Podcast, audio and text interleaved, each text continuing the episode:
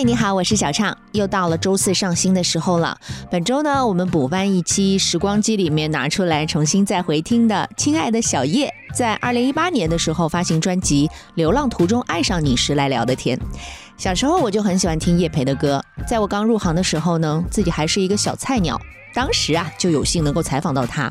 其实那个时候的叶培在内地乐坛，无论是从口碑啊，还有圈内的人缘啊、专业评价啊和商业的一些接受度来说，都是非常好的。但即便如此，他人还是非常非常的 nice，心气儿和姿态啊，一点儿都不高高在上，不会因为我是一个小朋友而敷衍我啊。毕竟从业这么多年，其实有谁是在敷衍，有谁是真诚以待？哎，我又不傻。这么多年过去了，他发的专辑呢，其实并不多，但每次在不同场合呢跟他聊天呢，都非常印象深刻，愉快又富有思考，而且他的那种孩子般的笑容啊，每次从见到他的那一刻起就如沐春风了。今天重听这一期的闲聊，依然有这种感受。虽然距离现在呢已经快过去五年的时间了，但仿佛就发生在昨天。看我们民谣二零二二的时候，叶培孩子般的笑容一点都没有变。那些从校园的时候就一起唱歌的小伙伴，任何时候聚在一起，都能够像同学会一样，一秒回到儿时。在音乐里的小叶是晚熟的，而且是最幸福的。他说：“能够放肆大笑和流泪，就是一种福气。”接下来呢，就是我们的正片，请出最亲爱的小叶。小唱翻拍，本周翻的是。觉得对于你的各种事儿吧，从出道哪几种事没有什么好问的，因为我都知道。你要么考我，我。因为小普说的，小普说见着我说，他说小叶，他说觉得没以前高兴了，跟钱过意不去呗，不去挣钱了呗。二十出头的小孩被派。老板说，你今天采访一歌手，谁？叶培？谁？不知道。就是那仅九零年的人都能跟我聊这么开心。今天吃饭我还跟郑钧说呢，他说你还挺清闲，知道靠着暖气。我说是。早熟吧，像你们这样吧，每天都愁眉苦脸的，每天都在思考，觉得这个不如意，那个不如意。哎，我说我晚熟特别好，我经历了特别开心的成长，没头脑的成长。好久不见，我是叶培，再次回到小唱翻牌，感谢你们还在老地方等着听我唱歌，让我们在一起朴素的聊聊天。今天首先特别高兴又看到叶培回来了，嗯，然后。我就觉得，对于你的各种事儿吧，从出道哪几种事儿，就是从出道到现在，我没有什么好问的，因为我都知道。你要么考我，我，所以你就是哪一年做了什么事儿，然后见了哪些人，包括当然有一些细节的东西，生活的状态，因为我不是你身边的人，可能不了解。可是如果是作为那种特别寻常的那种、特别没劲儿的那种。电台专访的话，哎呀，发了新专辑啦！这张专辑有什么？就是这类问题，我觉得已经没有什么好多问了。所以，我们今天就是直接在我知道的和不知道的之间，就是我们轻松随意的聊个天儿。我记得上一次发专辑已经九年前了吧？嗯，好多年没发专辑了。对，嗯，上一张是零八年。整十年了，今年因为已经快到一八年了，所以你这一次又发唱片，因为现在做好好做一张专辑的人是不多了，就是那个专辑的概念已经越来越模糊了，被支持嘛，因为。就是大家都是哎呀线上发首歌呀，就是嗯为为了保持曝光率也好，存在感也好，线上发个歌呀，或者做个什么动作呀之类的，就是来不及的要给你听见，来不及的要发行，然后都不知道你默默的在那儿自己。撺掇着攒了那么多歌要发一张专辑的这种概念，所以这回似曾相识吧，既熟悉又陌生吧？呃，肯定是这样的，因为就是我我我在来上海之前，在北京做过呃几个电台的时候，就是当时都觉得有点恍如隔世了，因为。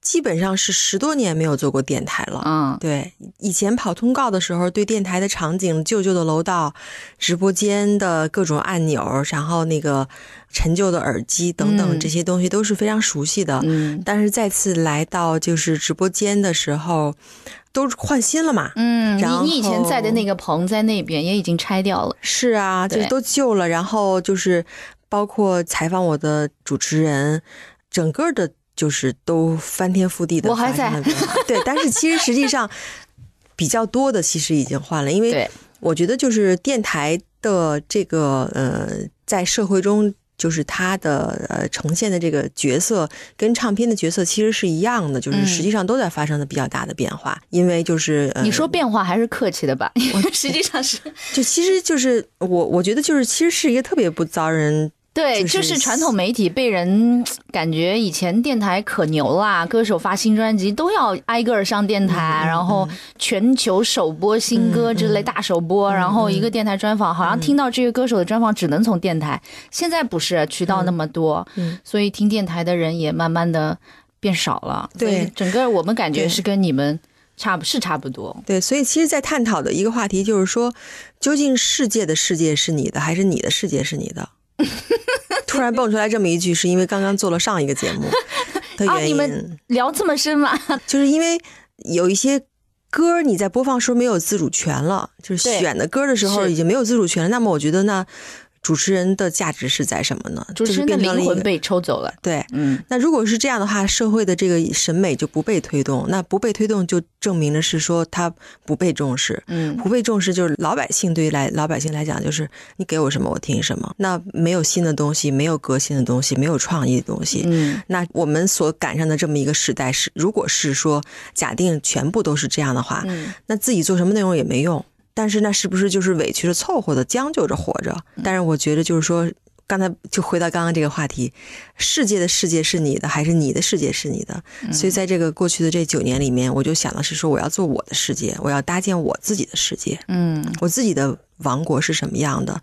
是有花有草，有蓝天有白云，还是什么？我用我自己的方式去描绘，变成了一种自娱自乐的方式吧。可能有一部分人他会寻求其他的一些机会，因为经常我有跟歌手在聊，说现在的唱片时代跟以前比起来也有好的部分。但为什么我们这些，像我是八零后，我我渐渐我印象当中一直是觉得两千年之后没有好的作品，就是嗯两千年之前还会有一些大家现在听也觉得当时的制作和当时的后期也好，包括整个投入的心力也好，就是两千年之前的作品好作品多啊，嗯。就是有一个很明显的划分。虽然你刚刚说我们可能自主挑选的东西不多了，然后电台以前是按照主持人的，你可以说喜好也好，或者是他引领着你也好，这就对电台主持人的一个挑选的一个最基本的要求是，你得有灵魂。判断力，你才能来我这个电台带给我的听众一些什么，而现在不是，现在招主持人以及现在唱片公司选歌手的要求和眼光都不是你得有什么，是你能给我的听众带来什么。所以我刚刚得知这么一个信息，我是不知道的。真的吗？你这对我真的不知道，活在真空中吗？我真的不知道。刚才我听了之后挺震惊的。嗯，对，北京的电台不是这样吗？嗯，我没听到这个信息，啊，嗯所以我觉得特别的震惊。嗯就是，那我想，我们有想法的人究竟能做一些什么？究竟是说能为这个社会做什么？能留下跟自己的生生命留留下什么？就是如果是说只是为了人家喜欢什么，咱们放什么？嗯，那如果是这样的话，就是你不存在我，你只需要我的嗓子去照着这个纸读，一下，就是一个肉喇叭。对。对，那如果是这样的话，那这个事儿意义在哪儿啊？就是意义在于变成了一个懒惰，就是说为了为了这份工资，对，意义在于那些肉喇叭在应聘的时候，只是为了自己的一个生计，很很不行，这样不行，这样价值感太差了。嗯，如果是这样价值感的话，那就是干的这活儿也没劲，挣的这钱也没劲，可能也不够多。我觉得，所以你看，我们今天还在这里对话的原因是我在夹缝中能够寻求一些自己的方式去给到一些我懂。对，咱们这节目不会被禁播吧？我看着剪吧，还好是录播。但是我听说你做这张专辑完全不不是为了，就是刚刚你说的那些很有使命感的事儿啊，你是完完全为了自己欢喜啊，自己高兴啊，对啊，对啊，自己高兴，在里面高兴里面是有使命感的。真的啊、当然了，怎么去完成这个？因为有很多自己高兴、自己乐了就好，然后也也没有再在乎其他的一些。但是，呃，实际上它是在一个呃限制之上的自由。嗯，首先你要如何去运用自己的天赋在音乐中的呈现，就是你可以自由的去呈现，但是呈现的方式有很多种，你是。呃，黑的还是红的，还是绿的，还是粉的？你要选一个方向，嗯，最终就是说能够对这个社会是不是有有到这个推动的作用，在这个基础的限制之上是自由的去呈现，所以那份欢喜是指的这个境界的这个层面上的一个欢喜，嗯，呃，所谓的使命感是之前在判断上的一个一个使命感，而不是单纯的字面意思说我任性，我高兴就好。嗯，不是百分之百的这样的一个理解，嗯，对，所以你这九年淡出的时间期间里，你都在做些什么？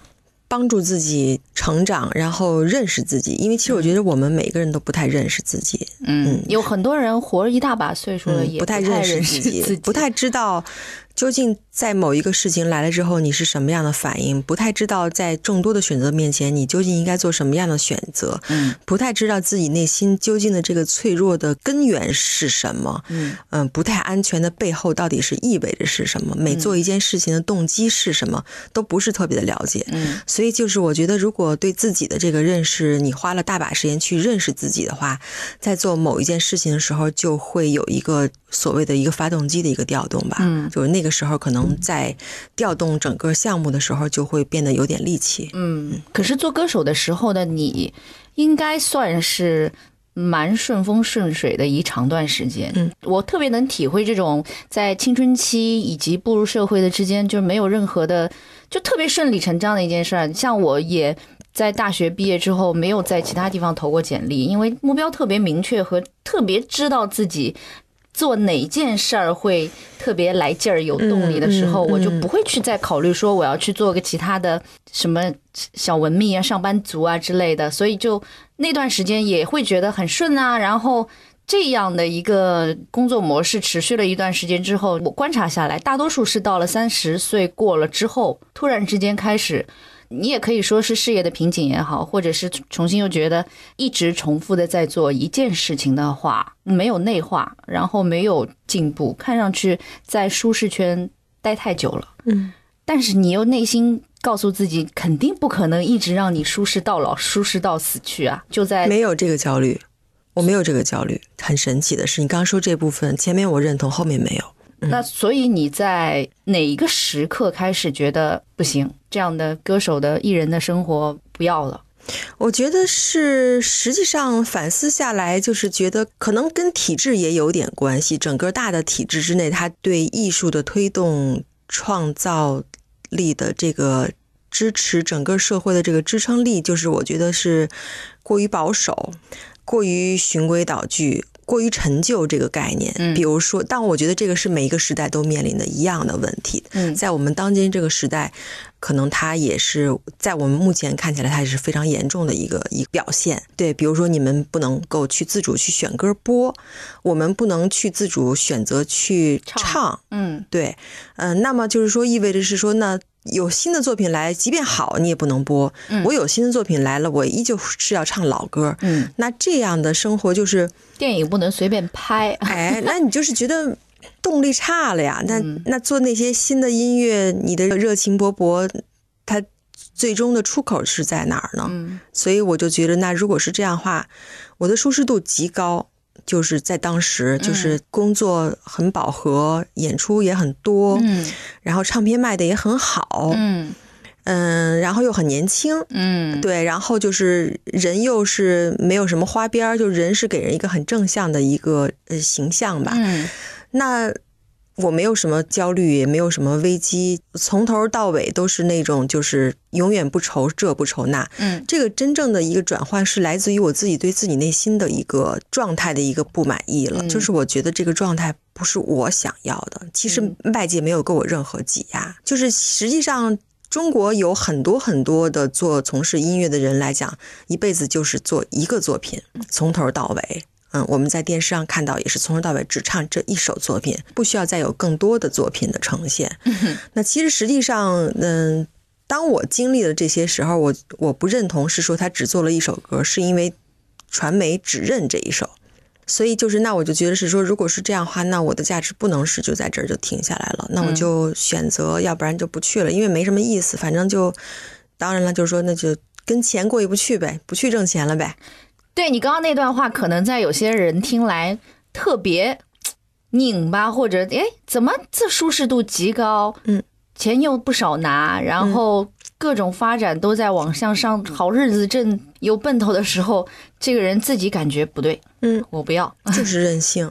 很多人都觉得这样的生活是我求之不得的，我毕生努力，辛勤工作。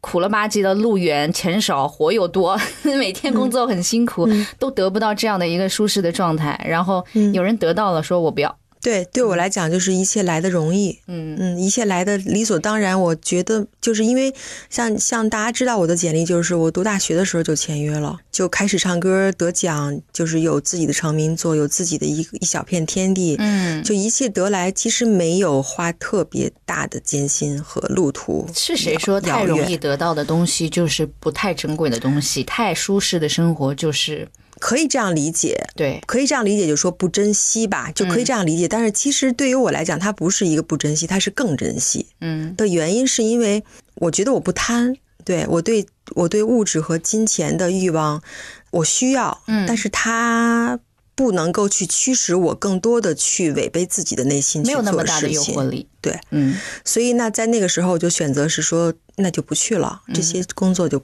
不要了，我要做自己认为更有价值的事情。嗯就开始了这几年的一个空档创作，嗯然后不去抛头露面嗯的这样的一个日子。那为什么我说其实更珍惜呢？就是说，其实我对自己的期望值远远不止那几首作品。其实实际上，艺术是要不断的在创创造中才有价值。嗯你的天赋就是也不能是说就直接就被斩断了，你只是被重复的，就是像一个机器一样的在工作，然后这个钱就满足了你的衣食住行，这样是不对的。嗯就是要有我有一个察觉的一个突然一个警醒的一个，就是那么一个时间节点吧。嗯就是然后我就开始就觉得要做有使命感的作品，那非常庆幸的还是这段时间也没出来什么。东西。就是你持续的，当然知道你在没有放弃创作，或者没有跟音乐完全切断关系，因为有的人是离开这个圈子，整个就与音乐无关了。我去从事另外一个行业，我完全不要碰音乐，也不管你们圈内的很多的事情，但是你还在持续不断的有创作，并且你的自我进阶的那个部分还是在跟音乐是发生关系的。对，因为我太喜欢这个东西了。嗯对，因为我对音乐的这种痴迷的这种状态，从小开始不是我选的，因为家里人是做这个的，嗯但是到现在是我选的。我选东西，我就是要做；我选东西，我就是有我有我自己的一份特别特别。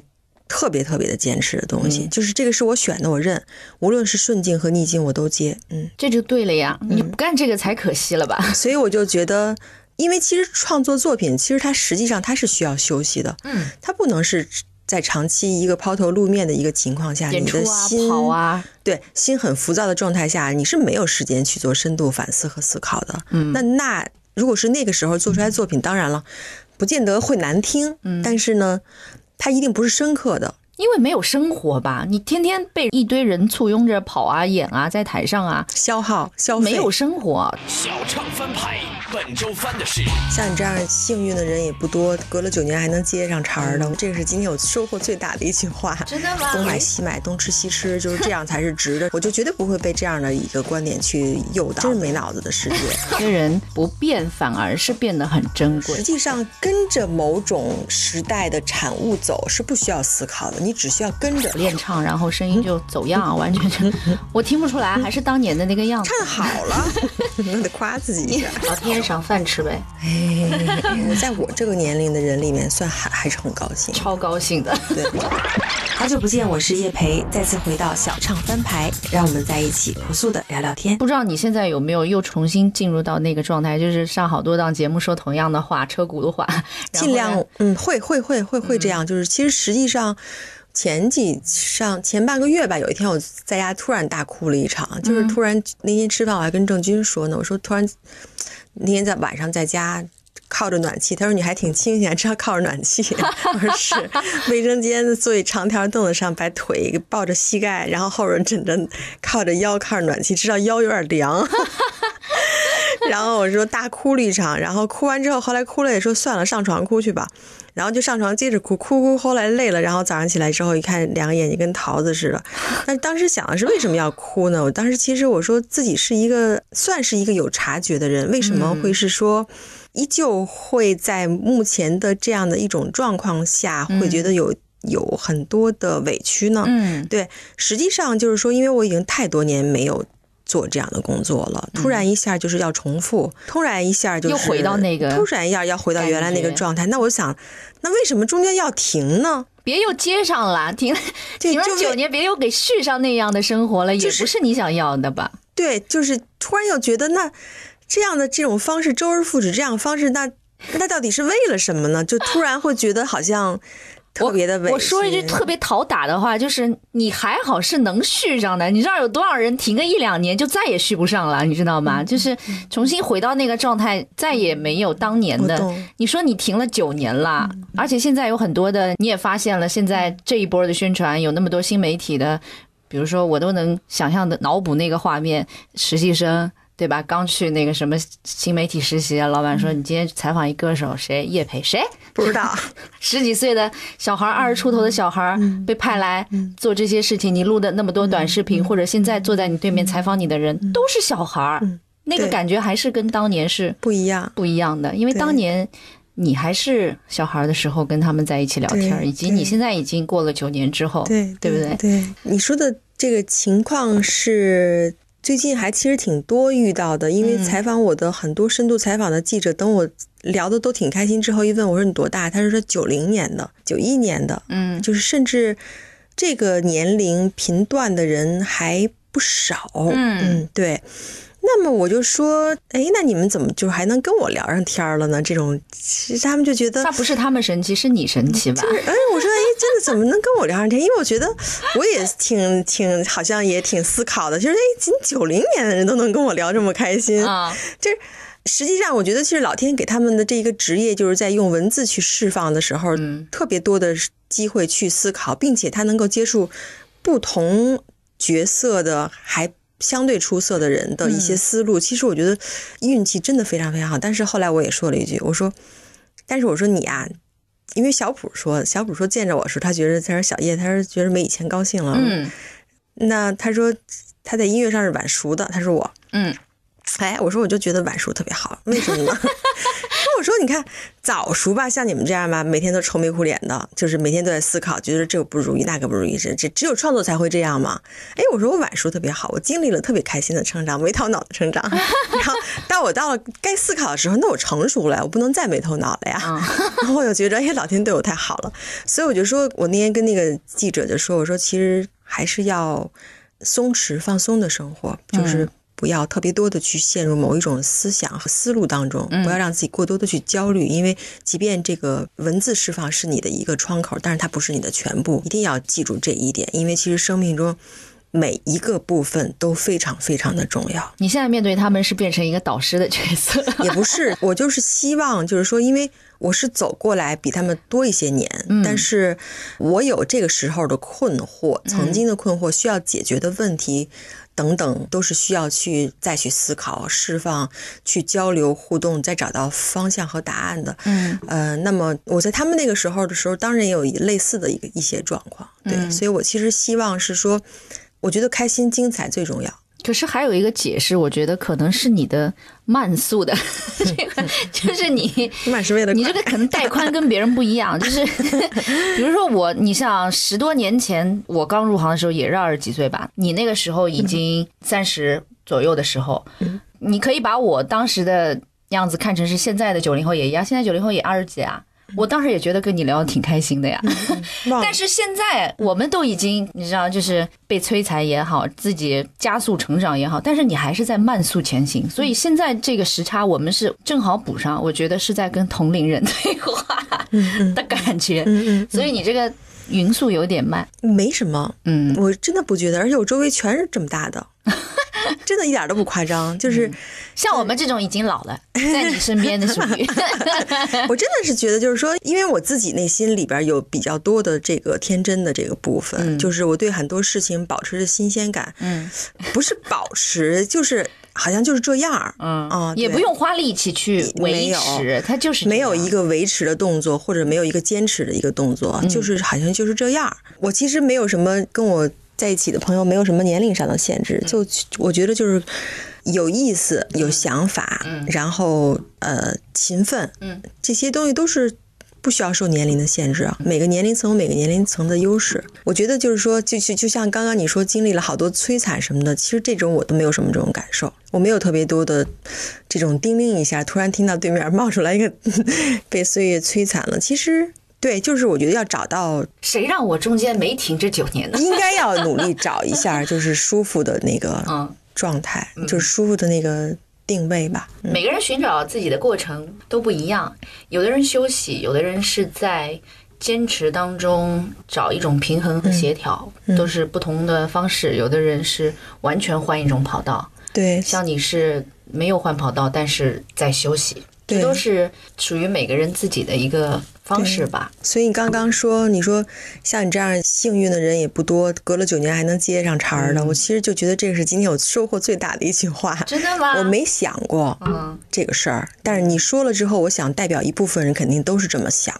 就是这个思路一定是有不同的人，因为的确是回望过来，那这个行业里面，无论是广播业还是唱片业，发展多快啊！就是几天不见，你看网络上唱歌的人的名字就是新鲜的名字了，嗯，还能够续上，那也是有福气呗。老天爷赏饭吃呗。我真觉得这是一种，就是可能我们有的时候会觉得你特别不那么在意的事儿，得来反而会变得还挺容易的。嗯，相反是你一直求啊求啊的东西，不一定能这么容易得到。老天爷老给你开这样的玩笑，是，嗯，这点我深有体会。对，但是我觉得没办法的一件事情就是说，嗯，好多事儿就都是缘分，嗯就有的缘分是好的缘分，有的缘分是不好的缘分，所以就是说出现了一个叫顺境，一个叫逆境，最后就是说一生到头来就是，其实实际上就是光溜溜的来，您还得光溜溜的赤走，条条的走。对，什么其实都都不是都是虚幻的吧？嗯，那小普说，小叶这两年看着没那么高兴，是是真的吗？还是他？嗯，我觉得这个高兴和不高兴是相对论吧。嗯，嗯，我在我这个年龄的人里面，算还还是很高兴。超高兴的。对，就是我是会非常的享受释放高兴和会释放忧伤的那样的一种人。就是我忧伤时候就是特忧伤，特别的，就是嗯也都别憋着。不憋着，就是特别自然的流露。嗯对，然后开心的时候就就像孩子一样。嗯，对，这些东西可能是性格吧。可是这么多年来，至少是在公众视野里面的叶培，都是你想又又爱笑，然后好多照片拍到你都是大笑的那张孩子般的脸，然后又特别正向、特别乐观，整个就是一个。几乎看不到这个人有什么负能量的音乐作品呈现的也是，但是我相信一个成年人在生活当中，尤其是现实的压力，包括你生活节奏的变化也好，而且你也不是完全说我叶培去深山老林里生活了，对不对？对就是还是在跟社会发生一些关系的时候，我觉得多少都会有一些负面的情绪，或者是一些特别艰难的时刻是需要去跨越过去的。这些东西我们不在你的音乐当中听得到，所以你在哪里去释放了这些东西呢？嗯，首先我觉得自我的世界里面，它一定是有喜怒哀乐的。嗯那么就是说，像你所说的，就是说不可能成人的世界是没有烦恼的，嗯没有办法去规避掉的是说跟社会之间发生的关系。我的一个方式就是说，我希望我在每做一件事情之前的这个选择，是经过大脑主导之后做的一个选择。嗯，那么我对自己的这个选择的这个发展的这个果实是好是不好，我都接受，因为这个选择是我做的。这种方式是我其实还挺想给大家分享的，就是因为有了这样的一个方法之后，我就认我认我的选择，但是选择一定得是我做的啊。所以为什么我不愿意是说，呃，好多事情，比如说看一个文章说啊，就是呃女人的世界，女人的活着就得是。东买西买，东吃西吃，就是这样才是值的什么的，我就绝对不会被这样的一个观点去诱导的，因为我觉得那是真是没脑子的世界。就是我肯定会选我喜欢爱吃的东西，然后我喜欢爱穿的，就是这些东西，就是我绝对不会是说为了那个标题的那个东西。嗯，看你有的时候也会有一些小纠结和小特别难过的时候吧。你说你的忧伤是会释放的，或者是你也感受到过得特别艰难的时刻，这些压力的来源是来自于哪里呢？都有啊，就是嗯，生活肯定是有，因为大人就是要承受大人的事情，小孩就是要承受小孩的事情。小孩不高兴，就是因为我的玩具被别人抢走了，玩具是我整个世界，嗯我会大哭。但是大人看着小孩抢玩具之后的这种哭，就会觉得哎呀，他好可笑，你看他多可爱，但是他抢着玩具他都哭了，因为那个是他的全部世界。但是我们大人成人世界，当然还是情情爱爱，工作当然就是你包括你的这个利益得失，或者是名利场上的这种得失，当然都是会有的。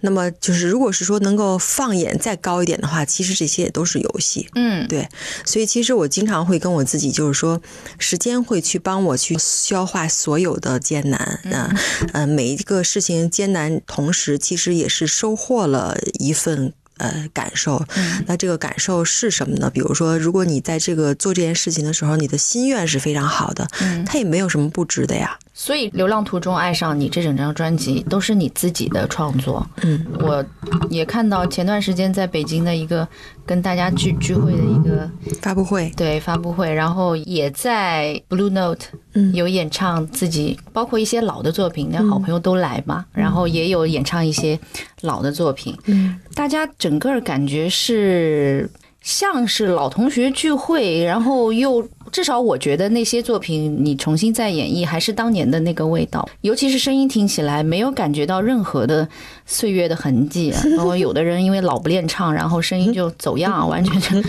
我听不出来，还是当年的那个样子。唱好了，我 得夸自己一下。你自己觉得嗯，重新在演绎这些作品的时候有什么变化吗？感受力强了。嗯，对，以前在，因为人的感受是随着岁月的经过、经历的事情之后，才会让自己的感受更加的丰富嘛。嗯当你谈一次恋爱的时候，你是一次恋爱的感受，对吧？你谈了不同的恋爱的时候，是不同恋爱的感受。其实实际上倒不是说一定多谈恋爱是感受力丰富，但是至少可以从电影啊，嗯，呃，读书啊，一些吸收上面变成了对对对对对，嗯就是我我还是很享受的，就是说在音乐中去表达的，嗯。这么一个嗯方式去表达自己的感受的。到回到十多年前的时候，唱那些作品的时候是单纯，对，嗯就是是个比较单纯的一个成长中的一个孩子，唱功很好，嗯，但是我觉得经过时间的一个打磨之后，就是表达上，我觉得是更敏感，我自己还挺喜欢的，就是这个阶段的一个表达，就是感受力丰富了嘛，嗯，对对对。我先问老同学见面开心不？就是见到大家，你感觉大家有什么变化吗？嗯，他们这些人我没有集体见过，嗯。对，就集体在一个场景中出现的时候，嗯，应该是没有，对，嗯。嗯、在这么一个场景中出现的时候，就有点儿回到那个就是九十年代的那个，嗯。就是 我觉得特别好，就是大家因为你一张专辑重新又开始 对又来了，然后那种。大概我也老了，我是觉得见到这幅画面特别的感动，尤其是大家在经过那么多年之后，你会发现有些人他的那种不变反而是变得很珍贵，就是因为现在有太多的歌手是随着说啊，去年是嘻哈元年，或者是最近流行什么，这个曲风又开始，然后他就他觉得不断的突破自己，尝试新的东西是一种进步，当然这也是一种进步。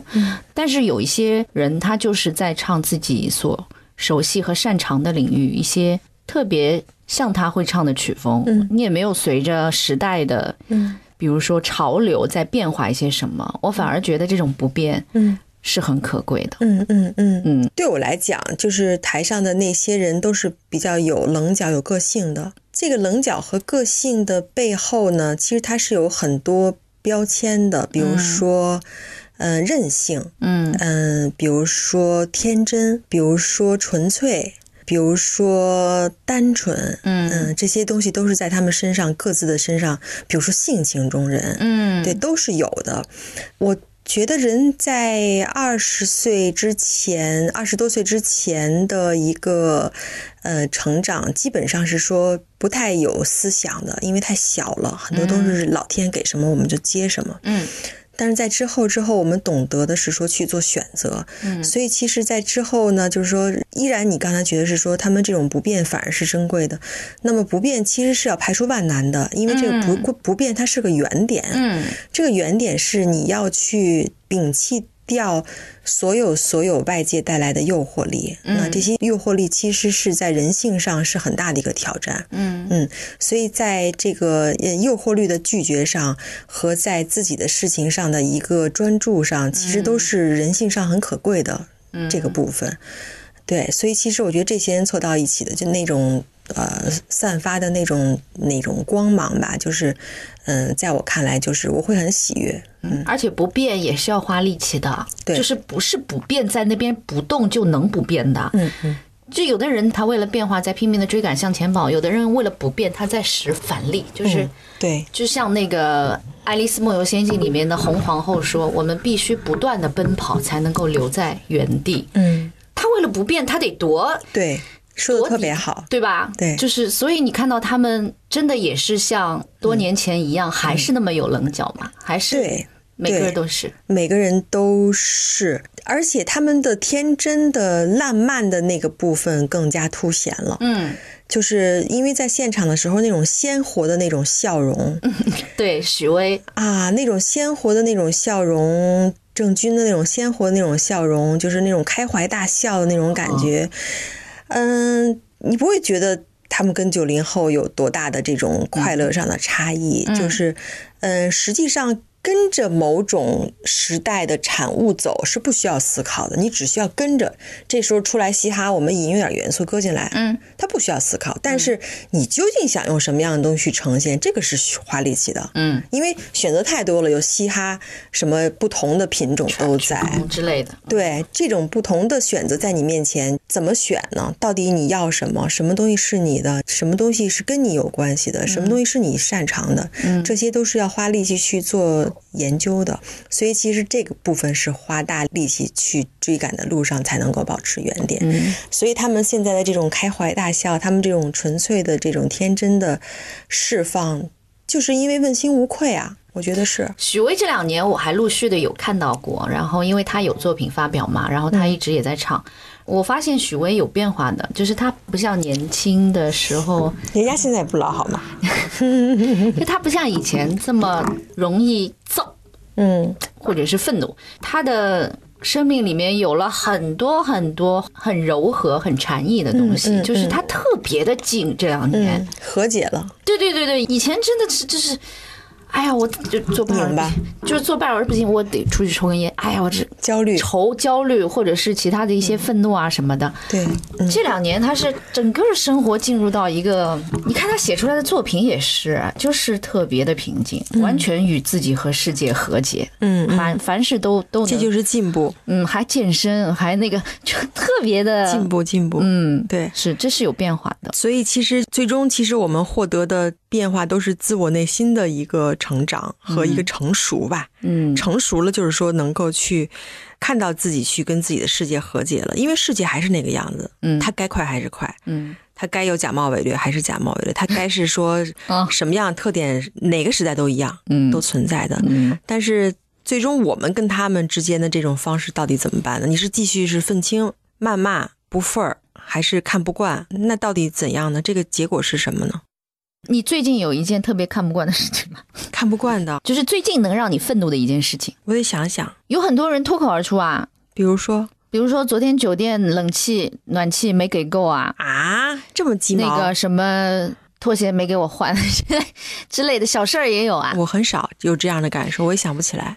我发现你们每个人其实也都是在渐渐的，嗯，包括我也感觉可能是年龄上去了吧。我觉得这也蛮好的，就是很但是多我小时候就这样，对你是一直以来小时候，但是他们有很多人年轻的时候是很愤怒的，就是说年轻时候愤怒，年老时候就不愤怒了，是这意思吗？就是他们年轻的时候脾气没那么好，真的没有是以前的好，后来就爆了那种吧？一般没有、是吧？嗯，看来我没有那个迹象。一般没有，都是从不好到渐渐的好起来，进化，可能愤怒不起来，愤怒不起来，嗯，。对，这个也是一个特征哈。所以你，因为你自己曾经有段时间也在寻找，比如说告诉大家一个简单的，能够希望大家找到适合自己的一个让自己迅速快乐起来的方式，这个挺重要的。你知道怎么样的自己才是最舒服的？那太多了，太容易让自己快乐起来了。那太多了，嗯就是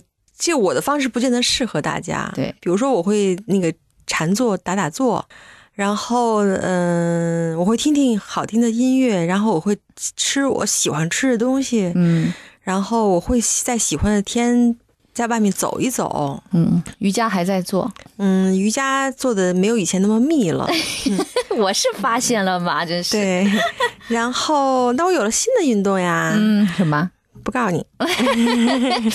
然后，比如说可以去旅旅行旅行，看看世界，虽然也不见得能像第一次出国时那么的新鲜，嗯但是它还是会有它的功效的，就是可以去做一些转移视线的一些形式东西，帮助你再去思考吧。拍拍照还拍吗？照片也拍，但是其实实际上所有的形式东西，最终还是得自己内心，嗯就是得找到一个跟自己内心和解的一个方法。嗯，所以你看，很多人都不明白，这么一个容易让自己快乐起来的人，这么一个要啥得啥的人，这么一个舒适度极高的人，嗯对吧？还是有人会觉得这个停滞，这个任性，其实在有些人眼里是一个拧巴和矫情吧。嗯所以你怎么看？有些人因为前段时间在网上疯传说小普那个唱着唱着送别嗯不就哭了吗？嗯其实我看到有不同的意见是说，哎，你们看全中国这么多男人哈，动不动就哭的男人，可能在你们一般女人眼里就是个妈宝吧，就是巨婴，你知道吧？就是哦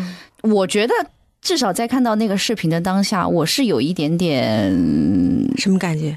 跟着心疼起来，因为他特别这么多年来，他是非常明显的一个不太想与社会发生关联，然后也有点格格不入，他的自己的小世界特别的屏蔽，他有他自己的宇宙，他有自己的人生信仰和原则，我是非常能够理解。我们也不是鼓励说男人都要活得像小普一样孩子似的，然后动不动就哭，但是也有另外一种声音说，你们成年人这个岁数上去了之后，还会为了一些细小的事情而动不动就流泪的话，是不是有点太巨婴或者是太矫情了？冷静理智是好事儿吗？还是另外一种像我们这种比较能够敏锐去体察一些脆弱的人是比较享受的？当然，幸运的是能够自由的、自在的去释放自己了，嗯那个当然是有福气的方式了。嗯干嘛要去堵塞它呢？对，而且堵塞是给谁看呢？可能背负了其他的身份之后就没有这么的，你像不需要啊，就是实际上你还是你啊，你的所有的标签都是社会给你的标签。实际上你跟你自己待的时候，你谁都不是，你就是你妈你爸生的孩子。对啊，为什么要去为了因为你是一个明星你就不能哭，为了一个明星你就不能做错事儿？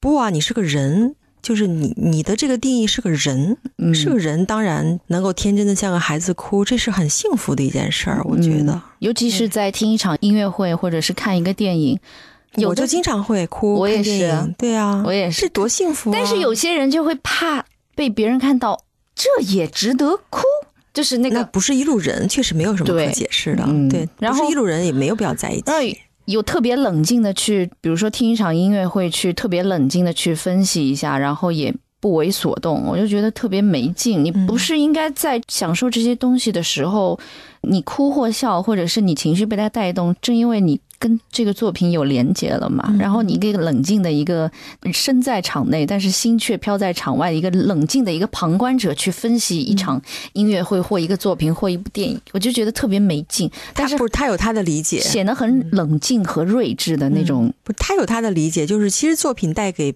观者的一个不同程度的一个情绪的一个反应，其实是多元化的，没有说这个对或者那个不对。实际上，所产生的链接就是有可能会让人很冷静，嗯就是有可能会让人痛哭流涕。嗯，这个就之所以是艺术作品的一个魅力所在的地方，嗯就是这样。关键就是不要克制，对吧？对不？我觉得其实就是说，能够帮助自己和自己呼应，是要做这个功课的。嗯，对对，嗯我觉得不要去做掩盖的东西。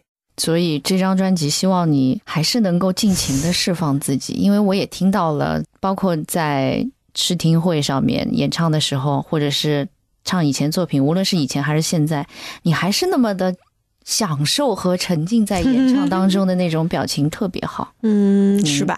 嗯，小唱翻牌，本周翻的是所有的标签都是社会给你的标签，实际上你跟你自己待的时候，你谁都不是，你就是你妈你爸生的孩子。年轻的时候，人家现在也不老好吗？二十多岁能采访你，现在还坐在这里，幸福，完全，瑜伽做的没有以前那么密了。我是发现了吧？真是那我有了新的运动呀，嗯什么？不告诉你。我嗯怎么样？快乐？嗯，那太多了，太容易让自己快乐起来。那太多了。好久不见，我是叶培，再次回到小唱翻牌，感谢你们还在老地方等着听我唱歌，让我们在一起朴素的聊聊天。最近一次翻脸呀，节目里翻脸就是睡觉睡得不够时就要翻脸，比如说我就是几天要是说睡不够的话，就是我有可能会不高兴最。近有吗？因为密集的宣传嗯，也不和是，因为我我有自己的一个对自己时时间上的一个分配，我的生活也不光都是工作，啊，还有好多自己其他的喜欢的事情要做。嗯但是我如果睡不够的话，我可能很难去保证自己的情绪是一个特别 nice 的一个情绪。那你不能做我的工作，我已经上了十一年的早班了。天晚上要不给睡可麻烦了，对啊，晚上就我就天天处于那种睡不饱的状态呀、是吗？天天早上七点直播到十点钟，每天三个钟头三个小，时直播这么多，对，怎么那么长啊？这个节目十一年。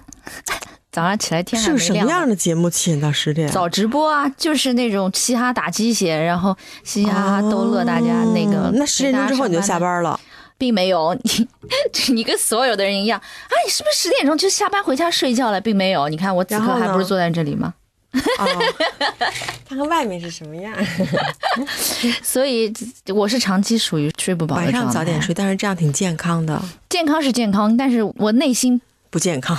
对，就是你如果像一个退休老阿姨的一个作息的话，健康是健康啊，可是你你会觉得错过很多东西。那你你有有想过要去调整呢？打比方说，我原来那个读大学的时候，就是在没有进唱片公司之前，我是去谈酒店和去我知唱道弹琴定点的。